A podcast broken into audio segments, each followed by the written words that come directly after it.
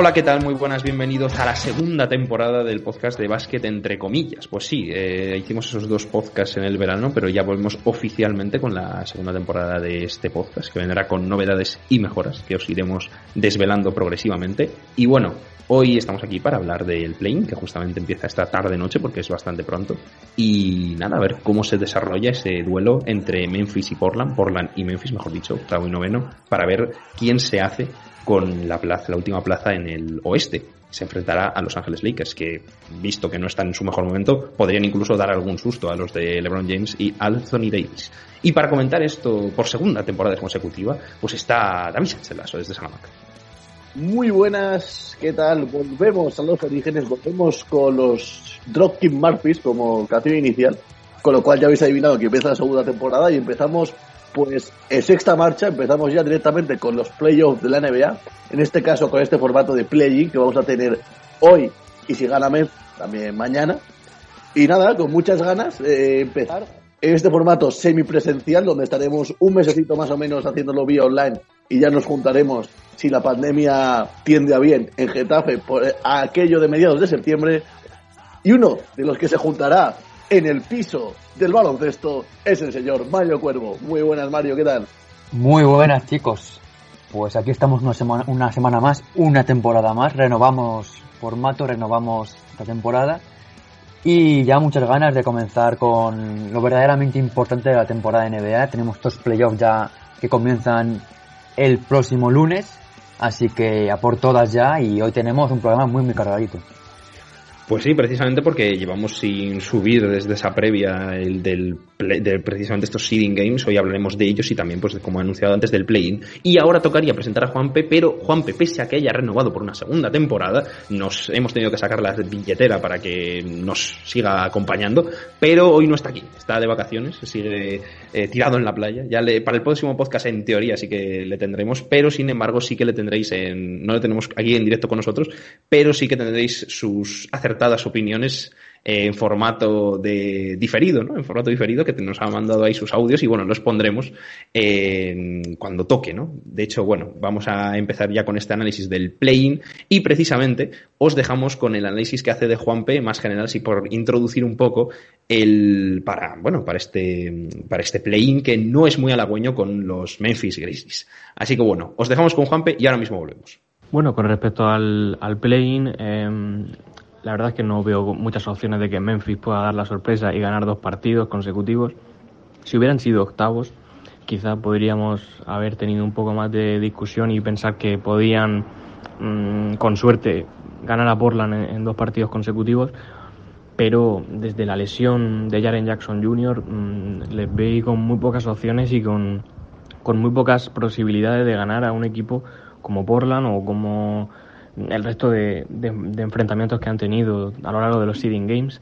En los primeros dos tres partidos estaban haciendo un muy buen baloncesto, pero sin Jaren Jackson las opciones de ganar son muy muy cortas y teniendo en cuenta cómo llega Portland, con el estado de forma de Damian Lillard, con Carmelo Anthony completamente rejuvenecido, llegando casi a los 20 puntos por noche, con un Gary Trent, eh, que es otra de las sorpresas de la burbuja, aportando también un baloncesto de muy buena calidad desde el banquillo, no creo que, vayan a tener muchos problemas para ganar ese primer y único partido que necesitan. Así que para mí Portland es el, claro favorito para, para, meterse en playoff y mucho ojo en primera ronda contra los Lakers, que ya lo he dicho antes, pero sin un defensor claro para detener a Lillard, creo que esa serie puede irse fácilmente a los siete partidos y no descarto que podamos tener una sorpresa y los Blazers se carguen a, a Lakers en, primera ronda. Así que bueno, dicho esto, vamos con, dicho esto por Juanpe, vamos con la opinión también de, de, una persona que le toca esto muy de cerca, que es a Mario. Así que bueno, cuéntanos qué opinas y qué depara este playoff para Blazers y para Memphis. Bueno, pues si hubiéramos hablado de esto mismo hace tres semanas antes de que comenzara, eh, después de, ver todo el confinamiento y sin saber cómo iban a venir los equipos, pues seguramente hablaríamos de que una eliminatoria que era lo que se esperaba, porque era octavo contra noveno, pero han cambiado las posiciones. Tenemos por delante a Portland y por detrás a Memphis. Y esto es básicamente porque un equipo lo ha hecho bastante bien, es verdad que con algún fallo y algún partido un poquito más gris, contra otro equipo como Memphis, que ha, llegado aquí por básicamente por sus buenas actuaciones antes de llegar al parón. Porque aquí en la burbuja, por H por B, por la lesión de Jalen sobre todo, porque empezó muy bien el jugador de, Memphis, los primeros partidos muy buenos, luego se rompió el menisco y su equipo ha notado mucho su ausencia. Y Jamorant y, y Valanciunas han intentado hacer un poco su papel, pero evidentemente no han conseguido tapar esa ausencia y el equipo ha sufrido mucho. Y por parte de Portland, pues evidentemente hay que nombrar al, seguramente para todo el mundo, MVP de esta burbuja, Damian Lillard, que bueno, todo el mundo sabemos lo que ha hecho estos partidos, sabemos que lleva en sus últimos cuatro partidos de cinco más de 40 puntos, salvo ese encuentro contra los Clippers, donde se quedó en 22, fallando los tiros, los tiros libres ahí decisivos. Por lo demás, ha sido una alucinante actuación del jugador de Portland. Y bueno, el equipo de, Terry Stotts, sobre todo, ha recuperado para esta burbuja a, a Yusuf Nurkic, que toda la temporada llevaba de baja y no ha podido volver antes del parón. También Carmelo Anthony está haciendo una temporada muy, muy buena y sobre todo está muy bien ahora. Muy buen efecto del triple, sobre todo adaptándose mucho al rol que le pide el equipo, que no es de asumir balón, sino de esperar en la esquina y anotar triples. Eso está haciendo muy, muy bien. Y luego también un jugador que quiero destacar por, por lo bien que lo ha hecho y lo que me está gustando en esta burbuja, es verdad que últimamente ha bajado un poquito sus prestaciones, ha sido Gary Trent, que me ha gustado mucho, mucho, mucho. Un jugador de 21 años muy joven que viene de Duke. Y por destacar una cosa un pelín más negativa, un poco McCollum, que es verdad que Lillard ha estado muy, muy bien, pero McCollum pues se ha visto un poco eclipsado y su actuación ha bajado en algunos partidos bastante si este jugador está bien y Lillard mantiene su nivel y Nurkic y Carmelo siguen así, son cuatro jugadores en un quinto titular que le pueden hacer muy muy complicado la eliminatoria a los, a los Lakers pensando que mañana, hoy mejor dicho, puedan ganar el primer partido a los Clippers como lo esperado. Pues sí, hombre, yo en lo relativo al tema de los Blazers voy a hacer un poco de abogado del diablo, ¿no? Ya que aquí no está Juan P. hoy para rajar a gusto, pues voy a intentar yo poner un poco así de discusión sobre los Blazers. A ver, yo, los Blazers hay cosas que sí que me han gustado. Por ejemplo, hablabas de Gary Trent, me parece que es un jugadorazo. Yo, que sabéis que me gusta mucho la Universidad de Duke, la verdad es que sí que lo seguí cuando tuvo esa temporada 2017-2018 con ellos. Hizo muy buenos números. Eh, creo que además fue la temporada que estaba Marvin Bagley y Grace Allen en ese, bueno, en el perímetro estaba Grayson Allen con él y por dentro Marvin Bagley.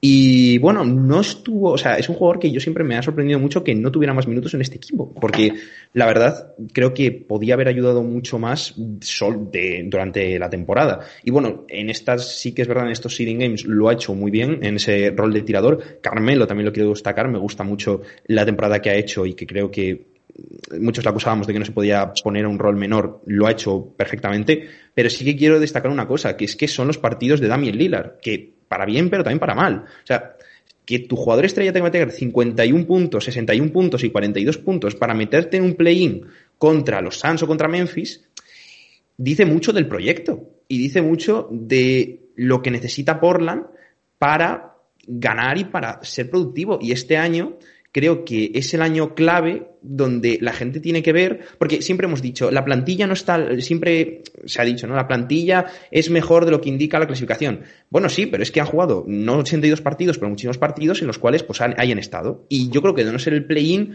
veía muy difícil de haber terminado la temporada normal que se metieran en playoff. Entonces, sí, muy bien Lilar, lo ha hecho muy bien, es impresionante lo que ha hecho, pero realmente creo que aquí hay una reflexión profunda por, por, parte de Portland. Sí que es verdad, decía Mario, lo del tema de McCollum, también es verdad que ha estado con una lesión de espalda, pero bueno, no, no exactamente lesión, parece que tenía fracturada o una. Bueno, no sé exactamente cómo ha sido, pero bueno, he leído que tenía una lesión de espalda. No sé cuánto habrá esto. partido, ¿eh? que parece sí, exactamente, estuvo, estuvo bien, estuvo bien, y de hecho, bueno, han acabado como el primer, como el mejor ataque de todo el, de toda la burbuja, los Portland Trail Blazers pero me parece que ese es el tema que yo veo, que Lilar me falta algo más en este equipo y creo que o bien se le rodea mejor y se hace otro esquema de juego, o bien traer otro entrenador o fichar otros jugadores, o es muy complicado que este equipo dé el paso que la franquicia yo creo que debe dar. El año pasado nos habían dejado muy buen sabor de boca, sobre todo con, esa eliminación ya en finales de conferencia, pero este año creo que el equipo ha resentido y, se ha visto en todas sus carencias, que es que es demasiado Lilar y al final yo creo que así es muy difícil ganar un campeonato, pero es que incluso llegar a algo más. Pero bueno, eh, David. Voy a seguir un poco por el guion de Pablo y luego vamos a lo positivo. Aparte de lo que has dicho, muy Lilar dependiente. Eh, si Nurkic no está, veo déficit en el puesto de 5. A Hassan Whiteside lo veo muy intermitente.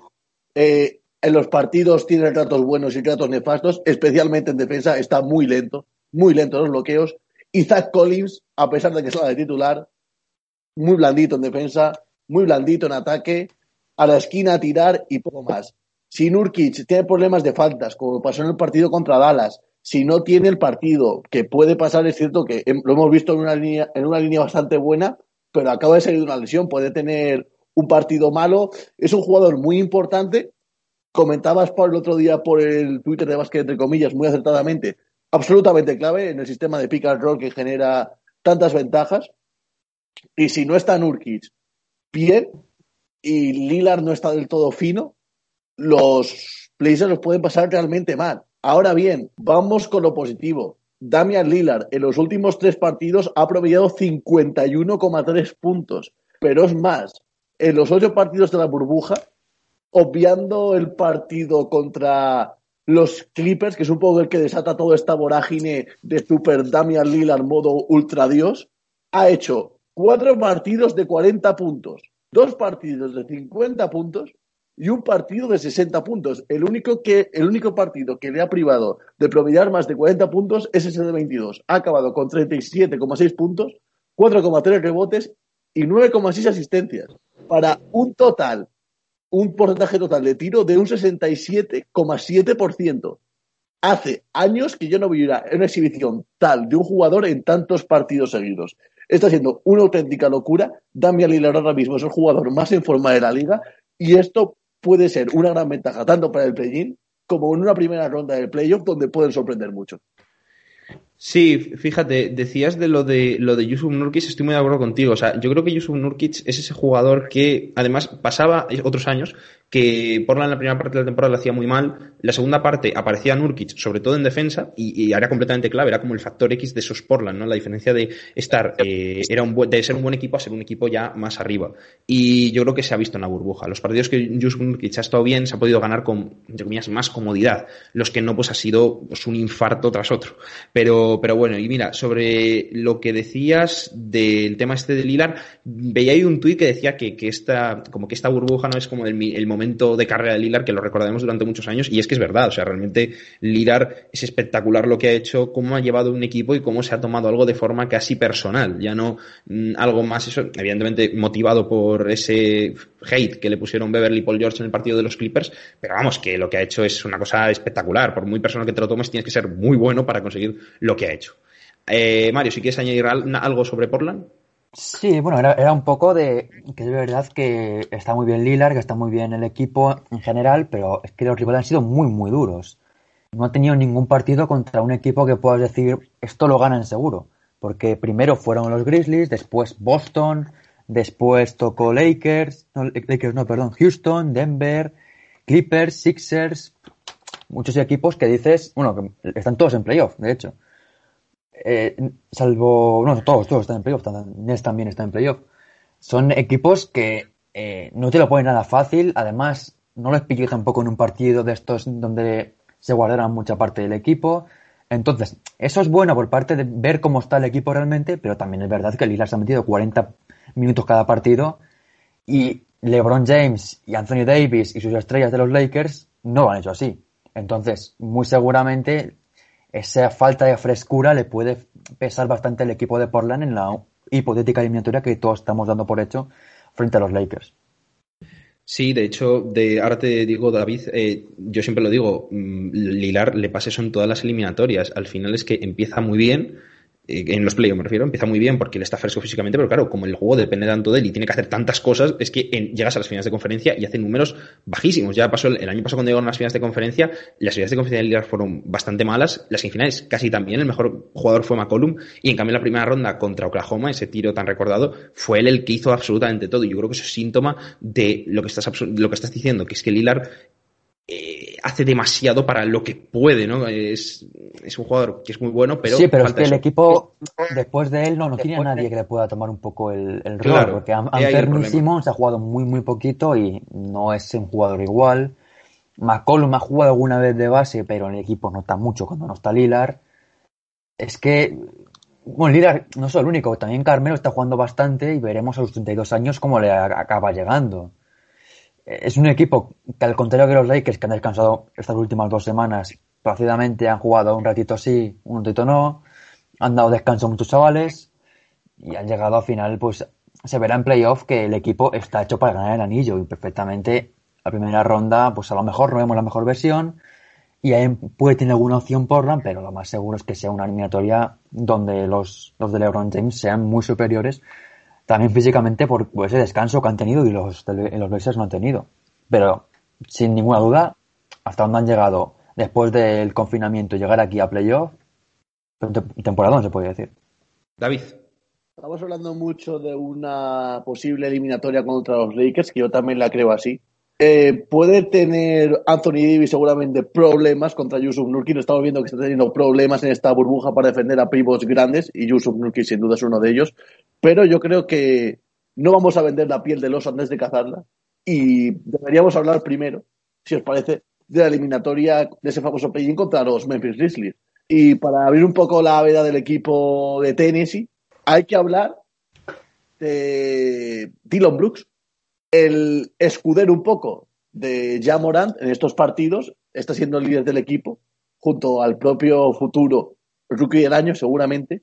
Y también la figura de Jonas Balanchunas, que está siendo muy importante desde la lesión de Jared Jackson Jr., un triple doble en el último partido lituano.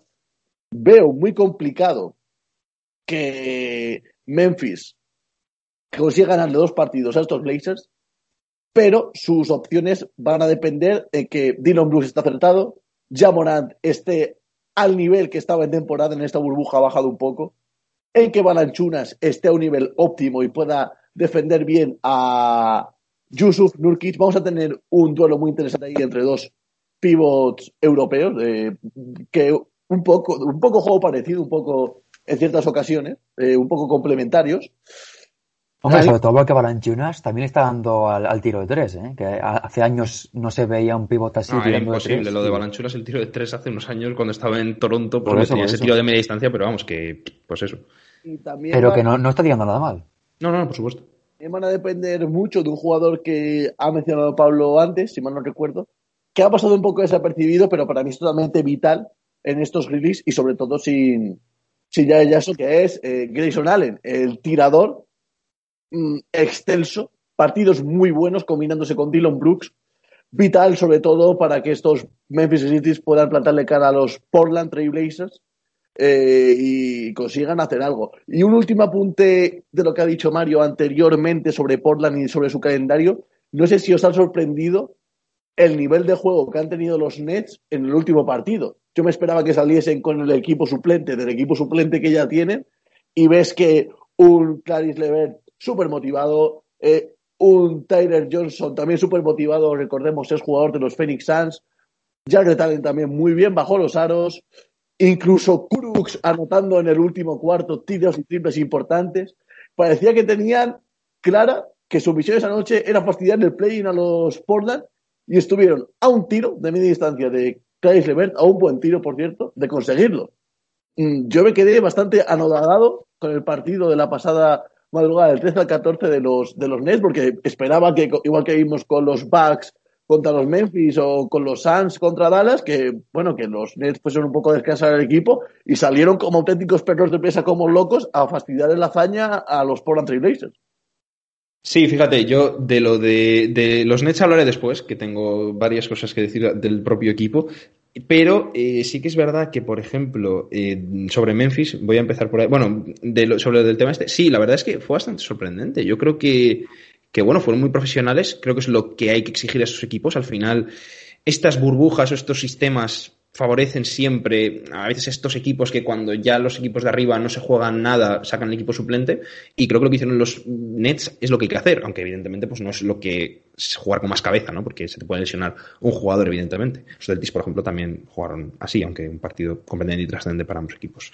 Pero bueno, eh, por ejemplo, yo de, de, Memphis tengo apuntados aquí tres nombres, que son Dylan Brooks, eh, Jaren Jackson y Jamoran. Sobre Jamoran, que empiezo por el final un poco con Lasso, me ha decepcionado un poco. Esperaba que eh, como jugador subiera sus prestaciones y creo que no lo ha hecho. La burbuja no acabó de encontrarse, ha tenido malos tiros, ha forzado bastante y muchas de las cosas buenas que decíamos durante temporada creo que no las ha tenido en esta burbuja.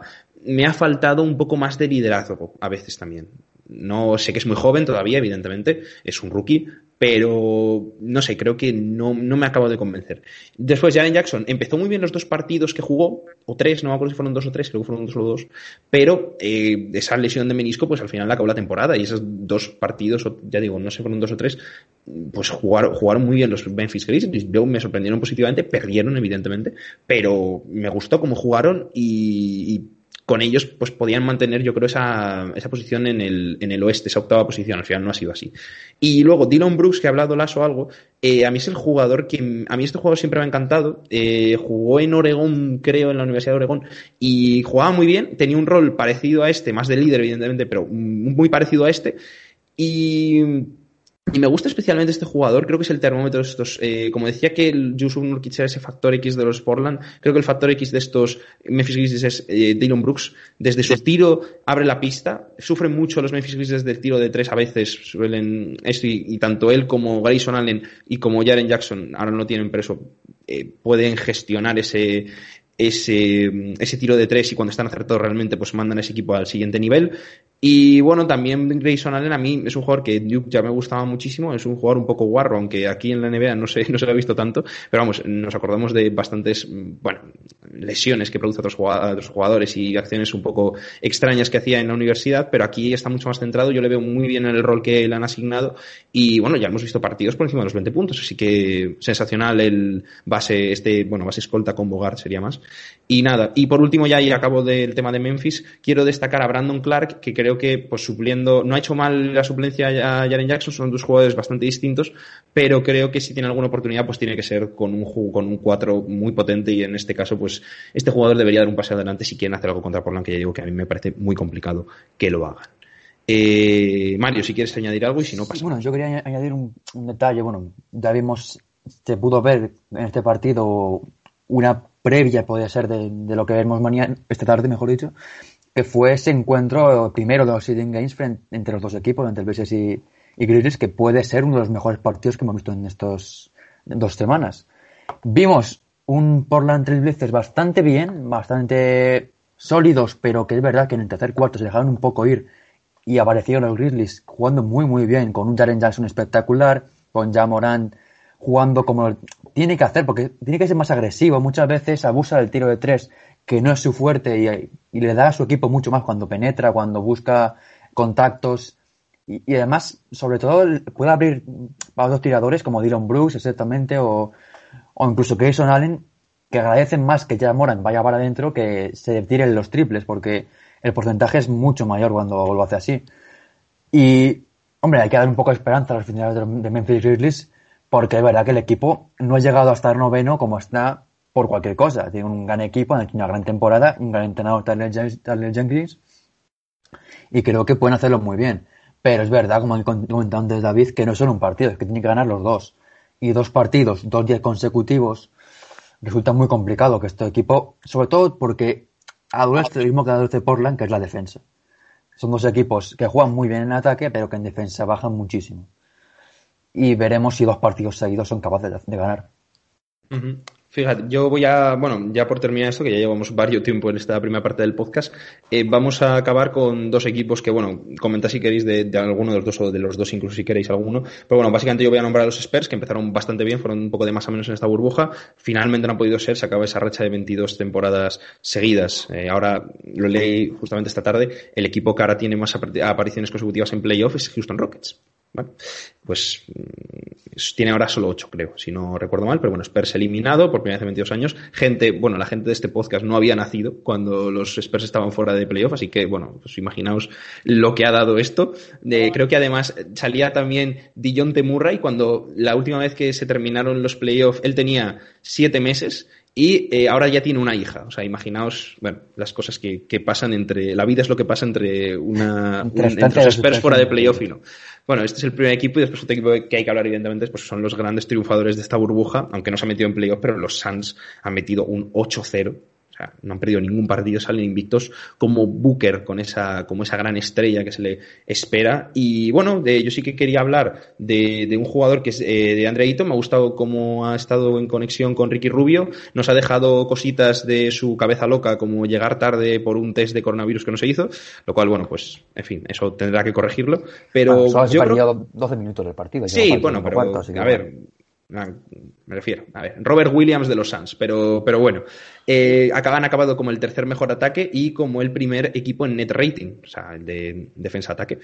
Y luego, bueno, sí que quiero decir que me ha gustado los Suns y que creo que este es el camino que deben seguir. Al principio de temporada jugaron muy bien, ahora este final de temporada también han jugado muy bien y creo que es por esto por lo que tienen que ir. Si no, mm, si es el, que hay entre medias, pues no creo que este equipo pueda llegar a ningún lado. Pero el rol tan bueno que han tenido sus jugadores, saber a qué tienen que jugar y saber muy bien eso, muy marcados los roles y todo, creo que es así como pueden progresar. Si no... Eh, pues lo veo muy complicado. Pero ya digo, me gustaría que, construyeran sobre esto, que esto fuera la base de una temporada, una siguiente temporada mucho mejor. Tienen los veteranos y tienen los jugadores jóvenes para desarrollar, pues para hacer un proyecto muy ambicioso, por supuesto. Y en este draft, pues veremos lo que escogen. No será una, no sé si llegarán a ser el top 10, ¿no? Pero bueno, será probablemente una buena elección que todavía, pues sobre el 14, 13, 12, hay todavía buenos jugadores. David. Eh, un apunte muy breve de los Suns. Primero, un poquito para hacer de Juanpe. Yo creo que mucho mérito para los Suns por 8-0, pero mucha parte del 8-0 también viene por el descanso que han dado los equipos grandes a sus jugadores importantes. Y sin eso, y sin que esos Lakers, esos Clippers, esos equipos de arriba han jugado todos con el freno de mano puesto, no hubiésemos visto este 8-0 de los Suns. Aún así, meritazo para el equipo de los de Texas. Cosas que me han gustado mucho para los Phoenix Suns, muchísimas ganas de verlos la temporada que viene. Eh, obviando los jugadores estrella, Ricky, Ayton y, Booker, los dos Camerons, Cameron Payne y Cameron Johnson, especialmente Cameron Johnson, no me esperaba absolutamente nada de él y ha hecho una burbuja muy, muy, muy buena. Y para mí, hablamos de Factor X en Dylan Brooks, Factor X en Yusuf Nurkic, Factor X en Phoenix Suns, Michael Bridges, el jugador que mejor ha defendido en esta burbuja al, si no fuese por Lillard, el MVP, TJ Warren lo dejó en 16 puntos, si mal no recuerdo. Eh, absolutamente diferencial. Es el jugador, al contrario que pueda parecer, que más minutos juega por partido en, el equipo de los Soles. Eh, es totalmente espectacular su defensa, su entrega, su rebote, su lucha. Jugador que me encanta y que ojalá retengan porque es un jugador con mucho futuro, muy joven. Eh, a tope con estos Suns, espero que lleguen muy lejos en los próximos años. Son un poco los Sixers de estos años 20 del siglo XXI. Mario. Hombre, yo sobre todo estos Suns, sobre todo destacar que han encontrado por fin un proyecto que les puede llevar a, no sé si al anillo o, llegar un poco como llegaron con el equipo de Steve Nash. Pero eh, por lo menos han encontrado la estrella que es Booker, le ha seguido rodear bien con Ricky Rubio, con Michael Bridges, con DeAndre Ayton y sobre todo con eso tienen mucho futuro porque ninguno de estos jugadores supera los 30 años, son jugadores muy jóvenes todavía. Luego además han recuperado a Cameron Payne, que a mí me ha sorprendido muchísimo este jugador, que hemos visto minutos que parecía un jugador muy diferente al de toda la temporada. Un jugador de NBA. también, también. parecía un, jugador, profesional de la NBA, porque siempre era el típico jugador de rotación que le veíamos ahí bueno, el tío salía a meter sus canastas y bueno. Sí, sí, sí, sí, claro. Era gracioso y tal, pero, pero no, no, no, era lo que hemos visto en esta burbuja. Y sobre todo destacar eso, que este equipo por fin ha encontrado el, camino y el proyecto, porque lleva años, muchos años, donde Booker daba destellos, como 70 puntos ante los Celtics, algún partido de... Pero nunca llegaba a ser esa estrella que dices, puede liderar un equipo, lo ha hecho este año, con canastas ganadoras, con liderazgo también fuera de la cancha. Y creo que con Ricky Rubio, Michael Bridges, Dan Drayton tienen un equipo bastante, bastante importante para los próximos años. Y luego los Spurs, pues bueno, eh, ya comenté el podcast previo que no se iban a meter en playoff, al final han estado ahí, ahí, pero al final no. Y el equipo de Popovich, pues bueno, eh, hay que destacar también que el equipo, pese a las bajas que tenía, sobre todo las de la Marcus Aldridge, no ha competido nada mal. De más de no está bastante bien. Rudy Gay ha metido sus triples. De John T. Murray lo ha hecho bastante bien. Derrick White muy bien hasta la, hasta la lesión que tuvo frente a los Pelicans. Pero bueno, ha sido un equipo que nunca se ha dejado ir, siempre ha competido. Al final ha faltado ese pelín de calidad que tenía otros años. Pero bueno, era un proyecto que iba un poco a la deriva. Popovich ha dicho que por qué no va a dejar de entrenar. Entonces, muy seguramente seguirá la temporada que viene. Y ojalá pues pueda hacerlo con un equipo potente. Y veremos si pueden volver antes en playoff la temporada que viene. David. Un ultimísimo apunte de los Spurs, a pesar de la lesión de, de nuestro amigo Lamarcus Aldridge. No me esperaba para nada el papel bueno que ha dado Drew Eubanks con buenos minutos. Ha promediado unos 10 puntos por partido, no esperaba nada de él. La verdad es que me ha gustado su rol. Siempre sacan estos tipos de jugadores los Spurs que no te esperan un poco de ellos y, lo, y un poco como que, los, como que les dan vida otra vez, ¿no? Los reviven un poco de, de, la nada. Y poco más que comentar que nuestro amigo Clarice Levert, hablaba Mario de, de que nos iban a meter en playoff los Spurs dijimos lo mismo de los Suns que venían del rodaje, casi activan el contragafe eh, los Nets, pero afortunadamente yo nos tenemos que tatuar el logo de los Spurs y nos pones la cabeza, así que nos alegramos eh, por nuestro propio interés físico que, que de ver no metí sentido. La, verdad es que sí, o sea, yo, bueno, ya está, creo que ya estaba eliminado si no hubiera entrado los, los eh, bueno, claro, lo, lo, del pelo fue con los Suns, no con los Spurs. Ciertamente.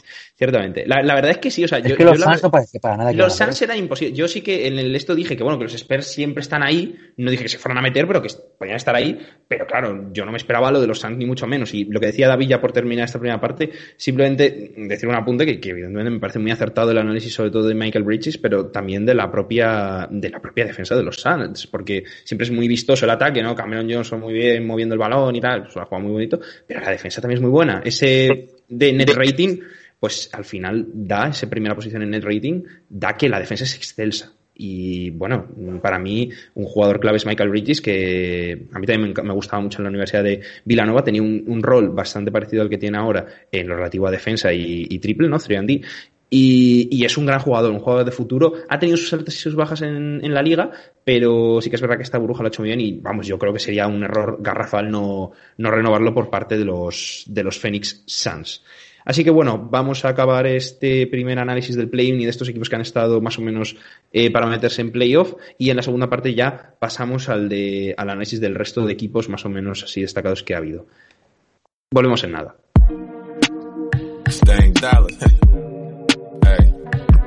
Uh, overflow of success, so unapologetic. Scared money make none, tell them dollars said it. If I ever had to fail come up short, I move forward, not abort. Cause the mission to drill for me like a sport, I only see the bigger picture. Nothing minor or miniature. And if you petty, I probably miss you. If you deadly, I might dismiss you. You try to check me, you get your issue. Usually when they look the part, it never fits you. Like Kim K at a Sizzler or a chick that wanna be with you, but she be playing sister. These niggas can bite but can't replicate charisma. All this positivity help me negate the temper. Cut my circle down the middle, quickly they forget you. No benefits, they talk down, early stage dementia. Still the realest in my field and I'ma stay consensus. Find it funny when people get that hate in their heart. It's clear I'm bored cause I just stop evading the darts. The day ones and day million gon' change in the dark. Only a few stay parallel till you place it in park. I'm not a dummy, I was smart when money was funny. I needed a chef, I hired my cousin Punky. Bloodline on my back like what's a fucking monkey. I get in my truest form when I'm feeling spunky. Hit my line, I be coming through in the clutch like 23 in his prime and they couldn't touch Mike. Blood suckers, I be waking up the bug bites. I wouldn't shy from a battle with me and Cubs fight. Feel the vibe though, like it's Vegas, we at the Cosmo. This house was built with my chicken like Roscoe's. When it come to hoop on my honcho, they praying for my fall from the stage, but I ain't Bob those. Silly niggas. Always knew who was really with us. Talk about we bros and all along they was really sisters. Type that wanna see you when you down so they really kick you. Gotta watch the ones that scream loyal, they really switches. Really switches. Bad on both sides. Think I'm blind to the ghost ride. Couldn't ride my wave with a low tide. My posture lower, giving praise to the most high. I'm that dude and all the realest gon' co-sign. From the gutter to a million, nigga multi. Never sell my soul, nigga miss me with the soul ties. Stand alone at the peak, I left a couple A nigga bold, I do him codes, I resemble bimbo. Don't wanna see me holding up less it's Henny and Hypno. Wanna slice up out this pie, you can fade me, I'm Kimbo. I exercise the pen, but all my actions equal. A master of the mind, my biggest weapon lethal. Dame Junior, only candidate to be the sequel. I come in peace, so it's best if niggas just keep it peaceful. I took some L's in the season, but shit, I roll with it. My chin tucked when it's rough, even my low's different. I slip around Perry, ain't got a cold pivot. See my picture, but it goes, I got a ghost spirit. Nigga. Just look in the mirror, look into my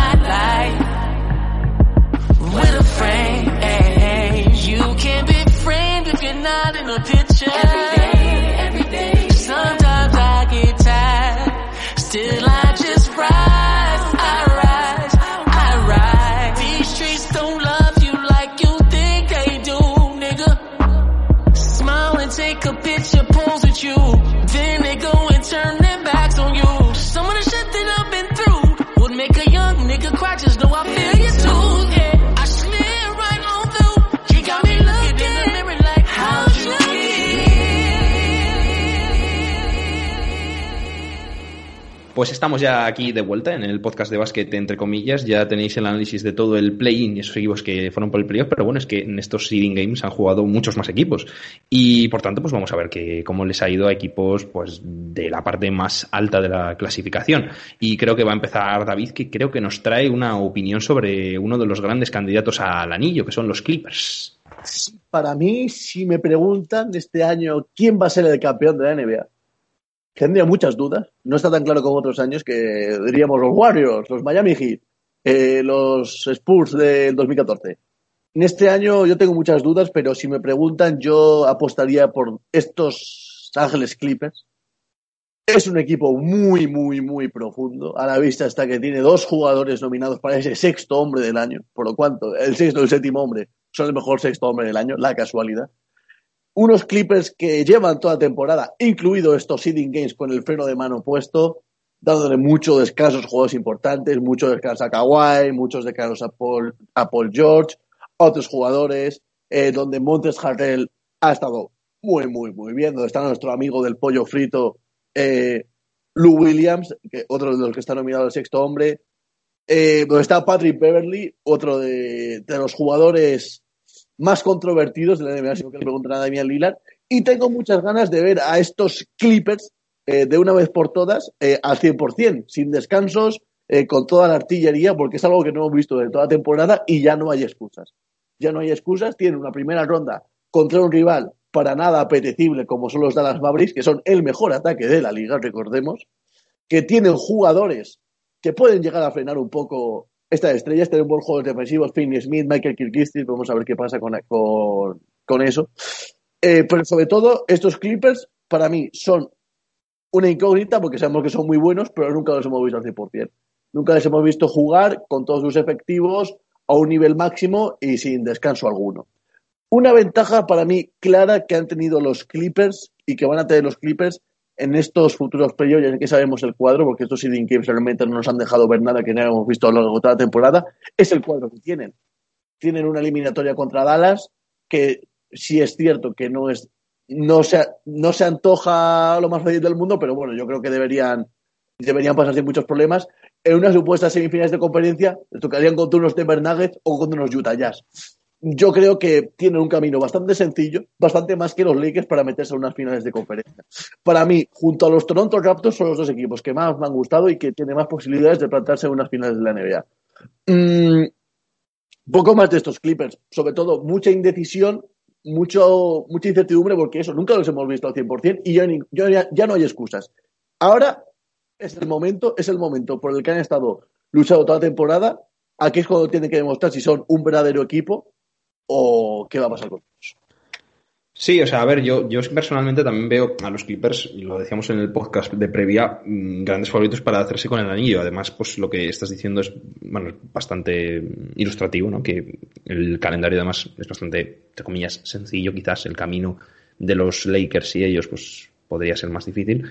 Pero yo digo una cosa, y esto mm, es bastante, yo creo que es algo que si yo fuera un entrenador nunca me gustaría tener, que es para los playoffs todavía no tener un equipo claro y que todas mis piezas no hubieran salido juntas. O sea, no digo que los Clippers no sepan a lo que juegan, porque creo que sí que saben a lo que juegan y se lo hacen muy bien y tal, pero mm, no sé, no me convence o no me gusta que ese equipo todavía no haya podido jugar junto todo el rato. Es verdad que yo creo que no van a ser eliminados en una primera ronda y en una segunda ronda, si fuera contra Denver, a ver cómo juega Denver. A mí Denver me ha gustado en esta burbuja, pero me sigue sin convencer demasiado. Mm, me refiero, el equipo para, una, para eliminar a los Clippers, me refiero a los de, a Denver. Pero, no sé, ese tema de las lesiones, tanta incertidumbre en tantos aspectos de jugadores, de no haber, de tener que fichar otros jugadores nuevos y todo, evidentemente el equipo es el mejor. Ahora, esas piezas, conectarlas pueden sufrir bastante. Espero que no, porque es un gran equipo y espero que jueguen muy bien, y de hecho creo que lo van a hacer, pero si hay alguna debilidad en los Clippers, precisamente es esa, que no tiene, nunca han jugado todos juntos. Y eso en los playoffs a veces lo puedes pagar, porque los playoffs, como ha dicho Lasso, es el momento de la verdad. Eh, vamos a poner ahora a Juanpe, que tiene su opinión sobre, creo que son los Lakers, los propios Nuggets que hemos hablado y los Raptors, y después volvemos. Así que nada, dale Juanpe. Bueno, en estos seeding games la verdad es que me ha sorprendido mucho porque no esperaba que Mm, viéramos algo más allá que la pelea en la zona baja del oeste para determinar quién iba a hacerse con esa plaza de playoffs, pero eh, sí que sirve para sacar algunas conclusiones de los equipos de más arriba, de los que no teníamos muchas, muchas noticias, sobre todo después de esos cuatro meses eh, sin actividad y sin baloncesto competitivo. Y he querido quedarme con algunas cosas. La primera yo creo que sería con el juego de Toronto. Es increíble ver cómo no ha cambiado absolutamente nada desde el último partido que disputaron y sobre todo mm, destacar el juego defensivo que han hecho. Eh, se les ha visto muy, muy sueltos eh, en los cambios, em, explotando muy bien em, los puntos débiles ofensivos de su rival y un buen partido para ilustrarlo fue el que jugaron contra los Lakers, que además fue su debut en, en la burbuja. Eh, y me quiero quedar sobre todo con el trabajo de, de Oji Anunobi, que creo que puede ser una de las claves para que los Raptors puedan llegar a unas finales, ¿por qué no? Em, la temporada pasada en los playoffs no pudo casi participar por problemas físicos y es quizá uno de esos jugadores eh, jóvenes de los Raptors a los que todavía le falta un momento, em, ese momento de destacar, ¿no? Como fue quizá el de Siakam en las finales, demostrando que puede ser algo más que un buen Complemento a Kawhi. Y se le ha visto muy suelto al londinense, em, siempre tomando eh, la tarea de defender al mejor jugador rival. Y en ese partido contra los Lakers con LeBron eh, hace la verdad una, una masterclass de, defensiva, em, como le, le, coge a media, a media cancha y no le permite distribuir el juego, ya sabemos que los Lakers tienen muchos problemas mm, en, el, en el base y Anunobi creo que puede ser esa clave eh, porque también puede defender muy bien a, aleros como Jason Tatum o Giannis Antetokounmpo que son dos jugadores que se pueden encontrar de camino al campeonato. El segundo em, el segundo aspecto con el que me voy a quedar va a ser con, con el mal estado de los Lakers. La verdad es que no, no me esperaba que fueran a, a jugar de esta manera. Es cierto que solamente necesitaban ganar dos partidos para asegurar el número uno del oeste y lo que le costó. Eh, si algo ha servido estos seeding games es para darnos cuenta de que mm, Avery Bradley eh, es una baja muy importante y que en el perímetro no tienen a nadie que pueda encargarse de, de un base pues eh, que te puede mm, irse a los 30 puntos por, por noche como puede ser el caso de Damian Lillard y creo que lo van a tener muy difícil y sobre todo ha servido para darnos cuenta de que los Lakers necesitan la mejor versión de Anthony Davis para poder ganar, porque solo con LeBron no les basta. Y hemos visto a un Davis muy regular y no, no me fío mucho de los Lakers de cara a estos playoffs. Y también los Lakers van a necesitar que Kyle Kuzma sea el, el tercer mejor jugador del equipo. Si consiguen tener mm, a Davis a tope y a Kuzma siendo muy importante desde el banquillo, yéndose por encima de los 20 puntos por noche, pueden tener sus opciones de, de conseguir el campeonato pero de no ser así, creo que lo van a tener muy, muy difícil. Y por último, para terminar, eh, también iba a destacar el juego de los Denver Nuggets y más que el juego colectivo de Denver, quiero quedarme con las eh, aportaciones de Michael Porter Jr. y Bol Bol. Eh, Michael Porter Jr., bueno, la verdad es que ha dado un salto tremendo, creo que ha sido el segundo jugador después de, de TJ Warren, que más ha aumentado su cifra anotadora con respecto a la temporada regular, puede ser una pieza más importante para, para intentar llegar lejos en el oeste. Y, y Bol Bol, pues, ¿qué más que decir de él? Eh, quizás la mayor sorpresa en la burbuja, si quitamos fuera probablemente a Warren y, quizás si alguno tenía dudas de Booker, pero se han demostrado de nuevo que los Nuggets tienen un equipo muy, muy profundo, con mucho talento joven y van, vamos a tener que, que tenerlos ahí en, en cuenta para, para, poder ser uno de los Dark Horses para, para llegar a una final de conferencia. Vale, pues ahora David que nos cuente una cosa que además es sobre esto mismo que ha dicho Juanpe. Sí, porque hablaba Juanpe del juego, especialmente de la defensa de estos Toronto Raptors que tanto nos están gustando toda la temporada. Muchas veces hemos alabado a Nick Nurse, el enfermero, en este podcast. Y ha hablado de Anunobi, jugador absolutamente clave, pero yo quiero hablar de otro jugador que a veces pasa más desapercibido en este aspecto, nos fijamos más en, su ataque, en cómo aporta desde el banquillo, pero Fred Van Vliet apuntaba a Pete Hurtado en su Twitter y yo aquí lo reafirmo y abogo porque decía que solo poco este jugador. Fred Van Vliet en defensa, jugador atentísimo, muy buen defensor en el lado débil, es el cuarto eh, que más que más steals per game tiene en la NBA, se mueve muy bien en el lado débil, muy atento a las ayudas, muy concentrado siempre, un jugador que me encanta defensivamente y yo creo muy infravalorado eh, por el resto de comunidad NBA o por lo menos por el fandom que lo ve más bien como un jugador del rol que te aporta buenos minutos en ataque, Fred en la defensa de los Raptors, junto a Lonovi, junto a Margasol, absolutamente clave. Sí, hombre, yo de lo que de lo que ha dicho Juan eso es en lo que más de acuerdo estoy. La defensa de Raptors a mí me ha encantado, me parece un equipo igual de sólido que en temporada regular, incluso más.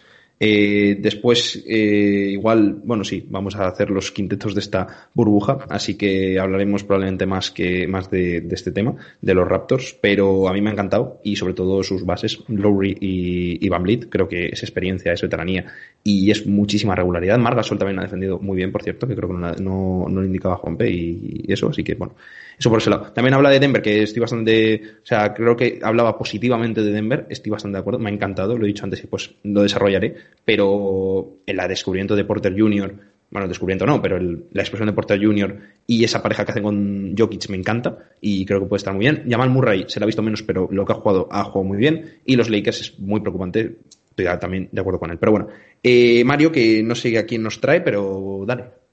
Bueno, pues yo traigo al rival de los Clippers, que serán sí. en este playoff, en esta primera ronda, a los Dallas Mavericks, un equipo que pues seguramente en España tendrá demasiado fan que irá con ellos en esta eliminatoria.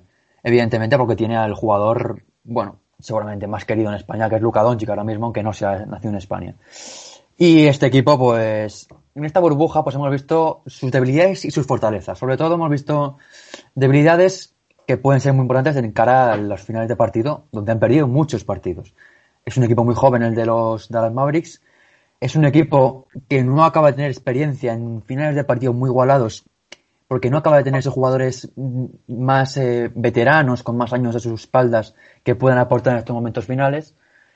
Y sobre todo en la inexperiencia de los líderes de los equipos, que esto es, verdad que tanto Donchi como Porzingis son jugadores muy buenos, muy buenos, son muy talentosos, pero es verdad que a finales de partido les falta quizá esa experiencia, esa veteranía que tienen otros jugadores. Por parte positiva, evidentemente, Luka Doncic, que ha hecho, si no me equivoco, tres triple dobles en esta burbuja en ocho partidos. ¿Cuatro? ¿Tres, tres o cuatro? No lo sé, creo, es que me suena cuatro por algo que he leído, pero puedes, pero me parecen muchísimos, así que creo que son tres. Pero es que ahora mismo mm, el número cuatro no sé por qué, me parece que lo que lo he leído en algún lado, pero no estoy seguro, así que probablemente sean tres, ¿eh? Probablemente sean bueno, dejamos en tres o cuatro, de todas maneras son muchísimos, en ocho partidos, casi la mitad, o, o la mitad de hecho. Y este jugador esloveno, hemos visto partidos donde ha aparecido un jugador un pilín más unidireccional, que muy basado en su tiro de tres, y no tan acertado, pero luego hemos visto exhibiciones como ante los Milwaukee Bucks o, o, contra los Kings sobre todo, donde hace 30 y algo puntos, 20 rebotes, 12 asistencias, una exhibición absoluta, ganando un partido el solito. Y el de los Bucks es una, después de unos partidos estos de consagración, porque se enfrentaba al mejor equipo de la NBA, en cuanto a ranking por lo menos, y el tío gana el partido en los minutos finales, unos entre las piernas, unos minutos finales tirándose bandejitas, sabiendo jugar en todo momento. Y creo que este equipo todavía le queda mucho recorrido, evidentemente son muy jóvenes casi todos. Le falta es reafirmarse un poquito más en los finales de partido, pero bueno, veremos que le pueden dar le pueden dar algún problema a los Clippers. Vimos un partido entre ellos hace, hace una semana, donde en cuanto apretaron un poquito el equipo de Dog Rivers, se fueron en el marcador y los Mavericks apretaron como pudieron, pero no, no pueden competir contra unos Clippers a buen nivel. Eh, sí, yo de Donchi quiero decir una cosa, sobre todo, mira, mencionabas el partido de Sacramento y yo creo que ese es el partido clave para lo del tema de los finales de partido, que han perdido muchísimos finales de partido, y es que ese final de partido, creo que los últimos dos minutos, ninguno de los dos equipos prácticamente no nota ninguna canasta, y es que parece que es a ver quién pierde el partido, no a ver quién lo gana. Entonces, además Donchi creo que hace algunas decisiones que son muy negativas, porque además él no estaba, estaba teniendo un partidazo, entonces tendría que tener mucha confianza, pero dobla muchos balones, no se juega en los tiros que se debe jugar, me faltó un poco ahí. Entonces, no, no, me, no me acabo de gustar Luca en ese partido. En el final, concretamente, el otro es impresionante. Pero quiero destacar una cosa de Doncic antes de, acabar. Me gusta muchísimo cómo usa su cuerpo y cómo anota en penetración. Es probablemente, no es el mejor jugador de la liga en eso, pero en esta burbuja creo que lo ha llevado a, vamos, ha hecho de ello un arte y me ha gustado mucho en ese aspecto. Y creo que, que a veces se le infravalora y a veces esos partidos que no, les, no le entran los tiros y se, vamos, parece que se obsesiona en ello, en lo que es realmente bueno, que es en ese aspecto, creo que es donde debería aprovechar, porque usa tremendamente bien su cuerpo. David. Pues que Doncic, ya sabemos por experiencia de Europa que es un jugador que lee muy bien los espacios, que le gusta mucho atacar el espacio, y en la NBA se ha encontrado con la regla de los tres segundos en la zona, en defensa, y ha sido una bendición para él, y lo está aprovechando como el que más. Se le han abierto la vez de, que la zona esté bastante libre de, de tráfico, y lo está aprovechando el jugador esloveno de una manera espectacular y como tú, tú, muy bien dices, es de los mejores jugadores de la liga ahora mismo haciendo eso. Eh, apuntando lo que decía Mario, enfatizabas tú con datos, Dallas Maverick sabemos que es el primer equipo en, en el ranking ofensivo, pero es el penúltimo de toda la liga, el número 29 en el momento clutch, lo cual quiere decir jugadores muy jóvenes, eh, seguramente también falles en la pizarra, jugadores como Trey Burke, que al final suelen equivocar en la toma de decisiones, lo que Trey Burke te, lo da, Trey Burke te lo quita, veas el ejemplo de la falta de ataque totalmente absurda que hace en el partido contra Portland, que encima el triple creo que Finney Smith había entrado dentro. Sí, había entrado, había entrado, claro. Claves también en este equipo, eh, Finney Smith, buen defensor, buen triplista, mucho 3 me gusta mucho ese jugador. Tim Hardaway, si está concentrado en los partidos que ha faltado dos por descanso, lo ha hecho muy bien. Y un jugador, yo creo, infrautilizado en este equipo, especialmente en el partido contra los Portland Trailblazers, que vimos que tuvieron muchos defensas, muchos problemas para defender a Lillard, que es cierto que se metió 61 puntos, pero la defensa no fue la mejor, es Delon Wright. Ah, para mí, uno de mis especialistas defensivos que más me gustan y más infrautilizados en la NBA. No sé si le darán uso, pero ahí está ese jugador que, que aporta buena defensa y buenos minutos y mucha intensidad. Es bajito, no tiene mucho físico, pero defiende muy bien. Hombre, a ver, yo de Long Wright, a ver, no es un mal jugador. En Memphis el año pasado jugó muy bien, la verdad, segunda parte de temporada. Sin embargo, mm, no sé, no me acaba, aquí en Dallas no me acaba de encajar con el estilo que quieren proponer y creo que a Carlisle tampoco le encaja por eso. Pero sí, hombre, podría ser, haber sido una opción porque es que en el base les destrozan absolutamente. Y bueno, dicho esto, voy. Ah, bueno, y Finney Smith me encanta, ¿eh? es uno de mis jugadores favoritos. 3 si ya mejora el triple de una forma regular, ya sería un jugador impresionante. Pero bueno, no se puede tener todo en esta vida. Y bueno, vamos a los Celtics, que yo quería hablar de ellos. Eh, uno de los mejores equipos de la burbuja, sorprendentemente. Yo, fíjate que en el podcast de previa hablé bastante bien de ellos, confiaba en ellos, pero igual no tanto. Y me ha sorprendido positivamente. Hombre, no ha sido un balance de, victorias y derrotas tan impresionante como otros equipos. Sí que es verdad que el último partido jugamos con, mm, bueno, eh, con el tercer equipo prácticamente, con la D-League. Entonces, bueno, no se puede contar mucho. Pero lo que está claro es que son el tercer equipo en net rating los mejores, defensa-ataque. Eh, muy buen ataque. Eh, creo que no sé si recuerdo que era el tercero en la burbuja o algo así, pero mejor defensa que ataque, que ahora hablaré de ello. Y tenemos tres jugadores por encima de los 20 puntos por partido, que hacía muchísimo. Y hay como muy pocos equipos, lo leía yo el otro día la estadística, no me acuerdo cuántos, pero que tenían tres jugadores por encima de los 20 puntos por partido y casi cuatro, porque Hayward pues está ahí. Y Y bueno, el, quería hablar particularmente de la defensa, porque sí que es un equipo, los Celtics, que suele ser muy buena defensivamente, pero yo en esta burbuja, en algunos partidos he visto muchísima irregularidad defensiva. Y realmente, si los Celtics quieren llegar a un punto alto, o sea, unas finales de conferencia o incluso unas finales de la NBA, yo creo que la clave está ahí. Al final, en ataque hemos visto que cuando no aparece uno, aparece otro. Esa es síntoma de los 20 puntos por partido de varios jugadores y casi de cuatro creo que da perfectamente una imagen de las posibilidades que tienen los Celtics en ataque, de las oportunidades y las alternativas que tienen, lo que hablaba un poco en el podcast de previa, que les podía venir bien en esta burbuja.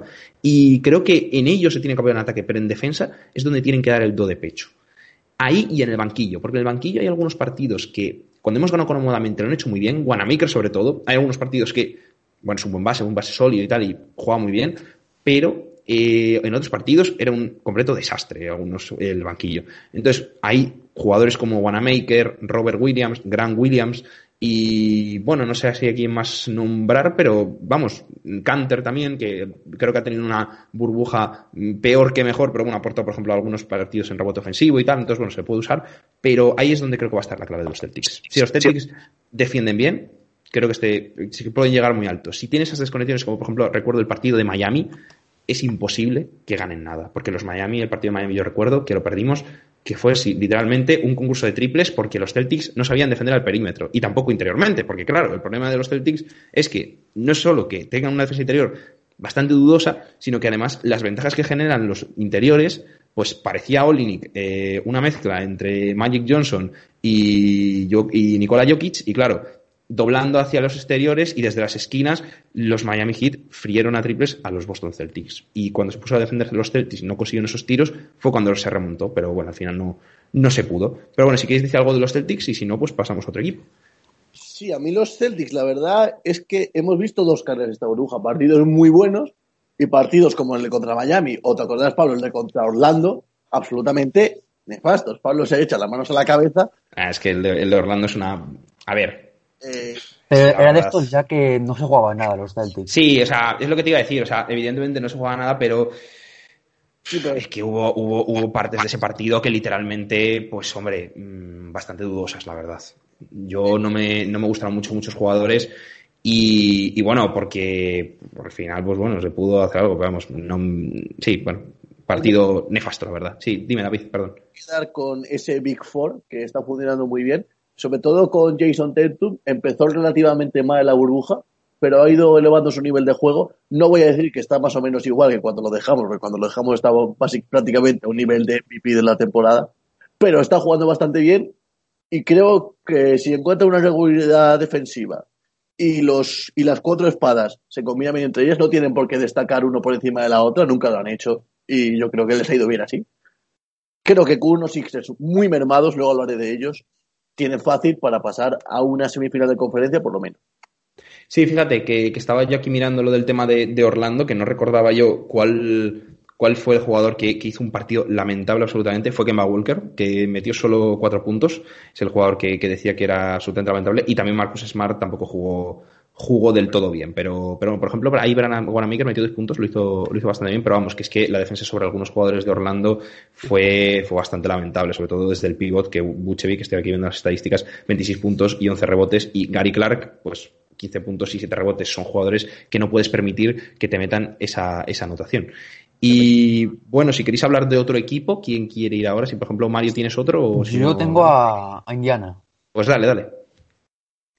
Bueno, pues aquí tenemos a uno de los equipos que, bueno, en el podcast previo hablábamos mucho de que sin Sabonis, que en ese momento estaba de baja y Oladipo en duda, pues podía ser uno de los peores equipos de la NBA. En torno a, lo que esperábamos de que se podían pelear, pelear en playoff o no, porque estaban clasificados para el playoff, parecían que no iban a tener muchas opciones. Pero ha aparecido aquí un señor que se llama TJ Warren, que hemos visto que ha hecho partidos absolutamente extraordinarios. Es un jugador que, bueno, para un gran público es muy desconocido porque es el típico jugador ahí que las lesiones, la irregularidad, muchos equipos, no acaba de, digamos, destacar, pero aquí de repente llega, hace 55 puntos, hace 30 y tantos, hace 40, y ves que realmente no es que tenga un partido muy bueno, sino que ha conseguido esa capacidad para jugar muy bien siempre. Ha fallado un pelín al final porque un poco el físico y también porque era un jugador que no es una estrella, pero que ha actuado como tal en estos, en estos primeros partidos. Y creo que si sigue a este nivel y Oladipo le acompaña y vemos un poquito más también de jugadores como TJ McCollum o Jakar Samson, que me ha gustado bastante, o Miles Turner, que bueno, no acabo de dar ese paso. Creo que es un equipo que se puede Se poner complicado a los, a los hits, que evidentemente, bueno, luego hablaremos de los hits, pero tendrán enfrente esa, si- siempre esa lucha entre TJ Warren y, y, y Balder que hemos visto en los partidos de la burbuja sin jugarse nada, que ya se han tenido tiesas, así que veremos en playoff cuando realmente tengan que verse frente a frente. Y de hecho, bueno, veremos ese duelo individual que será gran parte de, de esa eliminatoria. Yo la verdad es que cuando hablamos de los Pacers antes de, de llegar a la burbuja, veíamos un equipo que, bueno, pues estaban en playoff ya y que iba a ser un poco como los Nets que iban a, a competir esa eliminatoria y bueno, pues iban a pasar una buena estancia en la burbuja. Pero luego hemos visto que realmente pueden competir, han, han hecho partidos muy buenos y veremos si realmente pueden echarle ahí narices ante los hits, que para mí pues les han tapado. David. Fíjate que esto lo estamos grabando eh, el día anterior a acaben los seeding games, no quedan cuatro partidos para jugarse. Un partido precisamente los Pacers contra los Miami Heat y para que os hagáis una idea de lo que están las cosas, quien gane ese partido va a quedar cuarto y el que pierda va a quedar quinto y viceversa. Para mí es una serie junto a la de Oklahoma y la de Houston que se puede ir muy fácil a los siete partidos. Va a ser una serie totalmente apasionante donde creo que los Heat eh, son ligeramente favoritos porque a TJ Warren lo defendieron muy, muy, muy bien en el partido que ya jugó la burbuja. Eh, junto a los Suns, como ya comentaba antes, lo, lo dejaron en, en menos de 20 puntos. Eh, para mí, obviamente, TJ Warren, eh, absolutamente la revelación, pero este podcast está siendo mucho de factores X, ¿no, Pablo? ¿Y quién es el factor X de los Pacers? Pues nuestro amigo Brogdon, una burbuja muy buena en la defensa, repartiendo juego, penetrando, también bastante bien en el tiro. A mí un jugador que me gusta mucho esta A temporada. sus pies. Esta A temporada sus pies. ha hecho muy, muy, muy, muy, muy Señor. Malcolm. Eh, eh, Víctor Oladipo también bien en su línea, parecía que no iba a jugar, al final jugó en los partidos que no ha jugado bien. Mm, un equipo, los Pacers, que no esperábamos mucho, pero al final, oye, ojo, ojo, porque tanto No, los Pacers como los Miami Heat son un poco los tapados. Luego hablaremos de los Heat, que también hay que hablar de jugadores que han aparecido un poco ahí de la nada, no de la nada, pero que estaban un poco en segundo plano. Warren es un jugador que lleva muchos años, que es muy buen anotador, siempre ha sido un excelso anotador. Desde ya, desde el draft se sabía que era un gran anotador. Muchos problemas para lesiones. En los Suns nunca acabó de encontrar un sitio, lo vendieron por cuatro percas a... a- No, que de, es que de hecho lo vendieron Sí, por dinero. ¿eh? Por Que- cash que- considerations. Sí, sí. Que, que nadie Literalmente. piense que fue un cambio de jugador, nada, no. Lo No, vendieron no, por no. Fue dinero. dinero, pero Es decir, dinero. quitársela de encima. Sí, es sí, que trabajo de... Fue como Corber cuando lo traspasaron por una impresora, literalmente. O sea, fue así. el trabajo en las oficinas de Indiana está siendo buenísimo, con Brockton, con TJ Warren. Un equipo que a mí me gusta mucho y que esa serie de- contra Miami va a estar muy interesante. Pues sí, sí, sí. De hecho, bueno, yo creo que, que Miami. Hombre, creo que Indiana en playoff le puede faltar algo. Sí que es verdad que Oladipo sí que me ha gustado la burbuja que ha hecho, muy positivamente. Pero creo que Miami le puede faltar algo. Perdón, eh, sobre todo ante Miami, a los Pacers le puede faltar algo, sobre todo ofensivamente. Que aunque tenga a TJ Warren en momento de gracia, los playoffs son otra cosa y Miami es otro tipo de equipo. Es, un, es una cosa impresionante la defensa que hacen y sobre todo la cantidad de recursos que tiene y la cantidad de tiradores que tiene. Y por dentro, igual si Miles no está del todo bien, Adebayo puede castigar muchísimo esa, esa posición. Pero mira, otro equipo que no confiábamos absolutamente nada y son los Brooklyn Nets. Y yo voy a hablar un poco de ellos porque la verdad me ha sorprendido muy positivamente. Además que venían sin absolutamente nadie porque eh, venían con el equipo C sin Irving, sin, sin Durán y sin, bueno, otros jugadores muy importantes, y la verdad lo han sacado bastante adelante. Al final mm, han, sido, han tenido victorias bastante importantes contra equipos como los Bucks y Clippers, y es verdad que ambos tenían bajas en sus partidos, pero bueno, lo han sacado adelante, desde luego.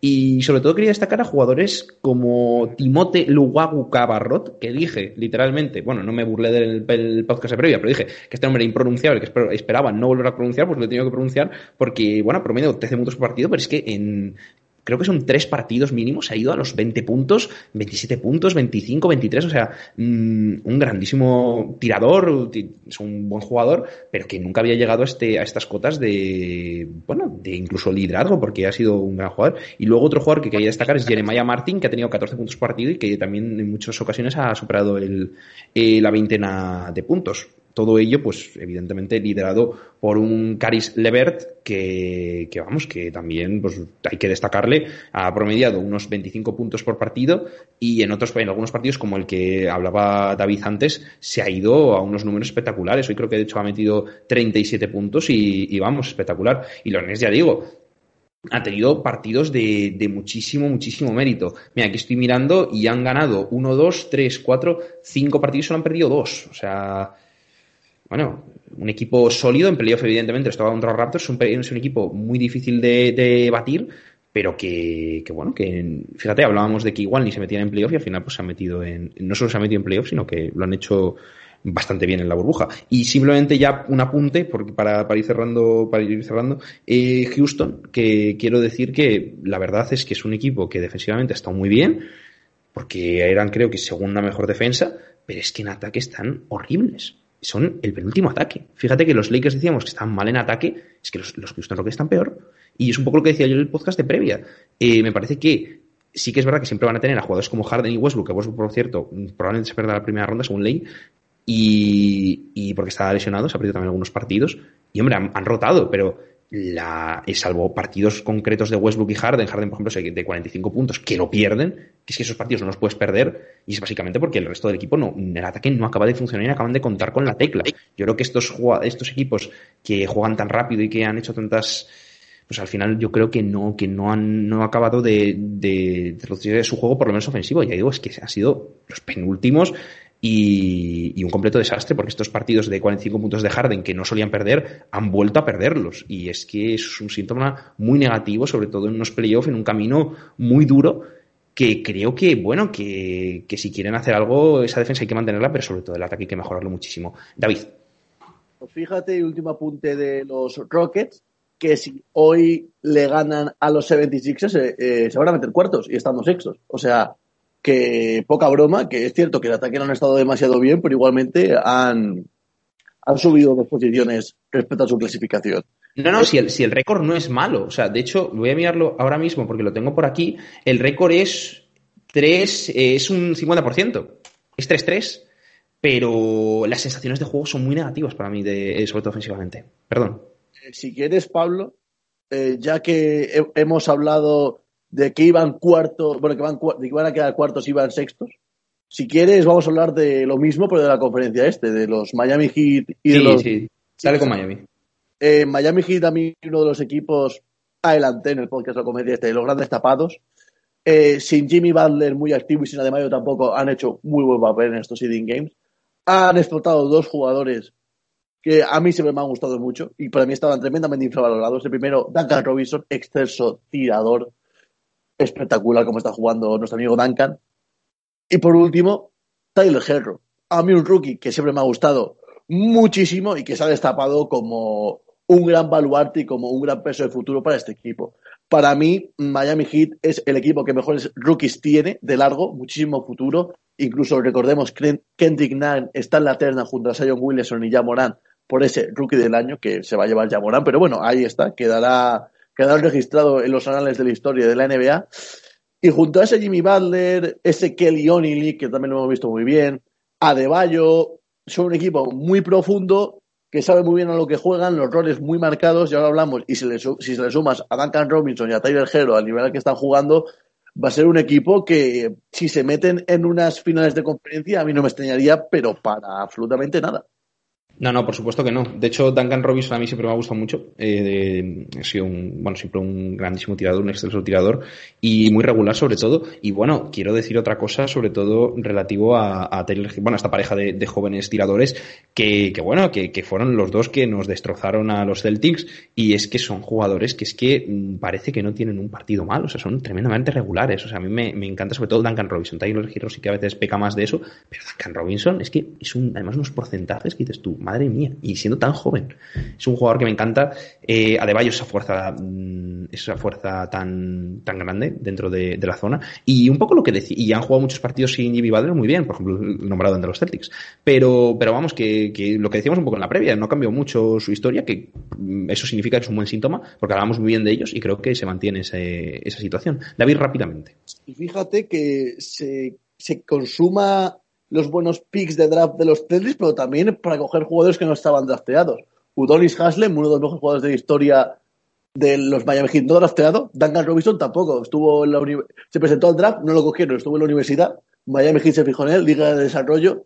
Y esta temporada pasó de jugar 10 minutos a 30 en esta, en esta burbuja, una línea totalmente ascendente. Y si te parece, Pablo, eh, una de cal y una de arena, nos vamos a los Sixers un equipo que yo tenía muchas expectativas, pero dos lesiones gravísimas. La primera de Ben Simmons, que pasará por quirófano y no disputará los playoffs.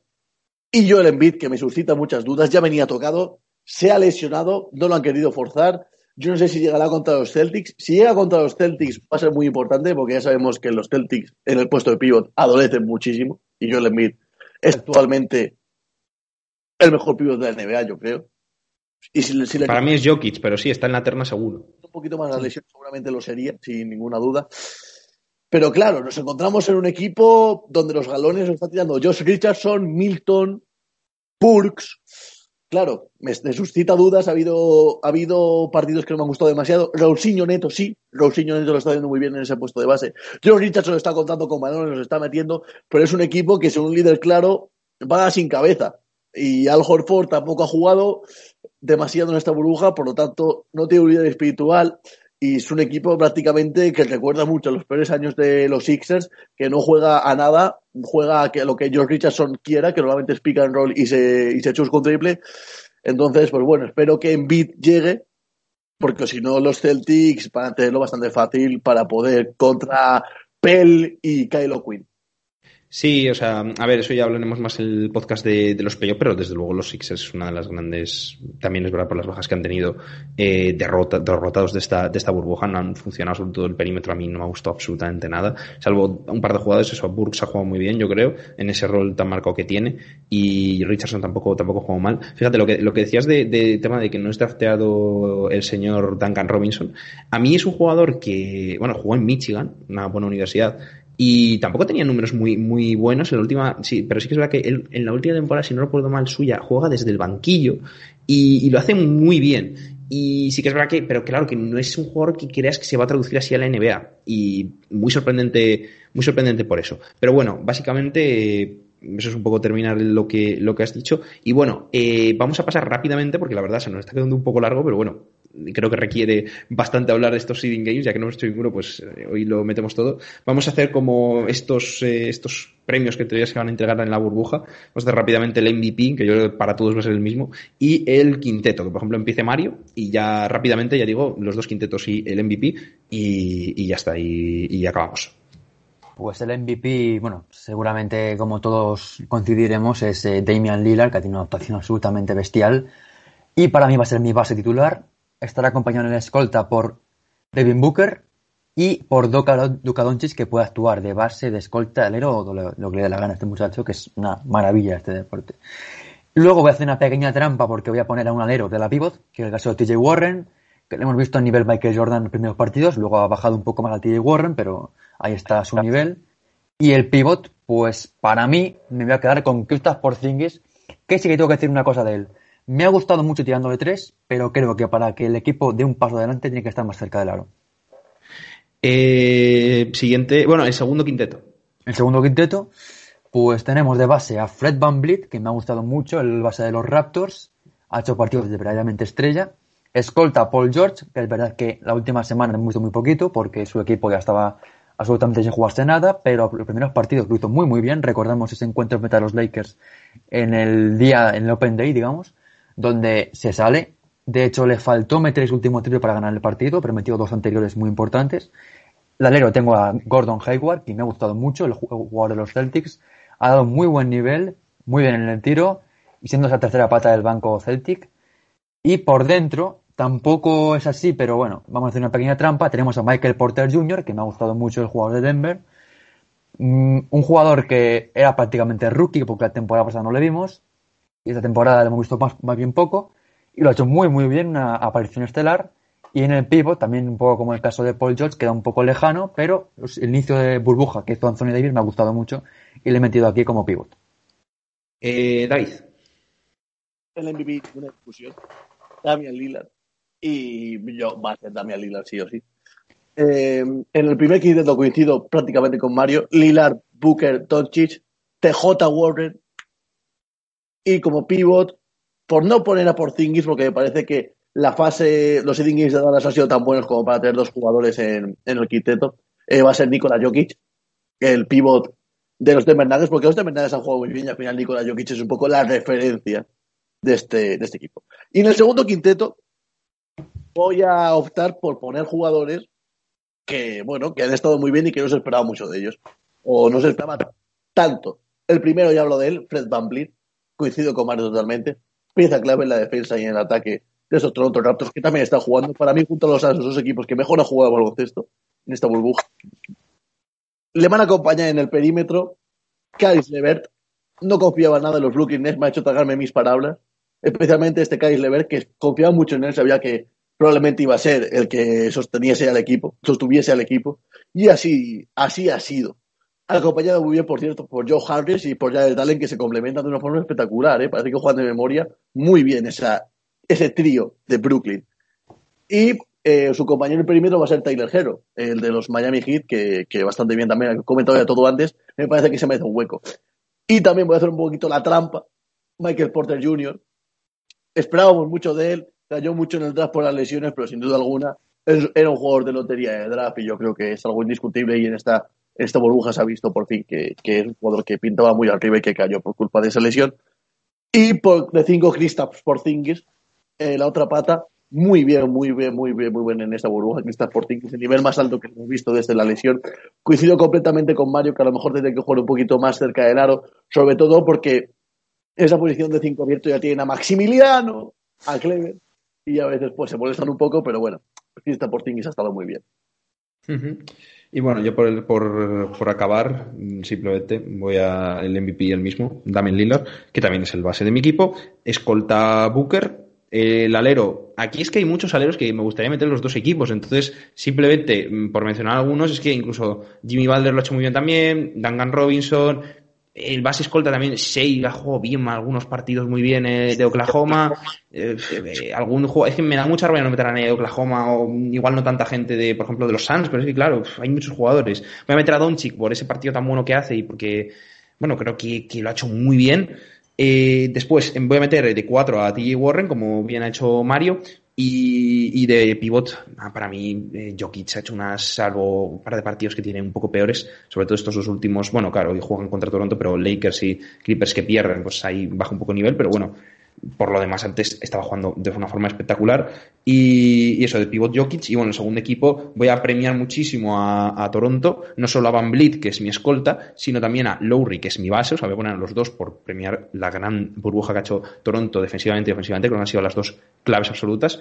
Y, ya digo pero bueno en escolta todos esos jugadores que habéis dicho antes incluso Paul George como ha dicho Mario el Kawhi Leonard también puede entrar en el alero. Pero bueno me ha gustado mucho sobre todo Gordon Hayward y voy a tirar un poco para casa, aquí también te voy a meter también a Tatum, a, Jalen Brown que empezó muy bien, pero bueno, voy a cogerme a Hayward porque creo que en estos últimos partidos ha subido mucho el nivel y, y Kemba Walker que no ha estado también, eh, ha dado ese paso adelante y en muchos partidos se ha visto, no al Gordon Hayward de los Jazz, pero a un gran Gordon Hayward y para mí el mejor durante, desde la lesión.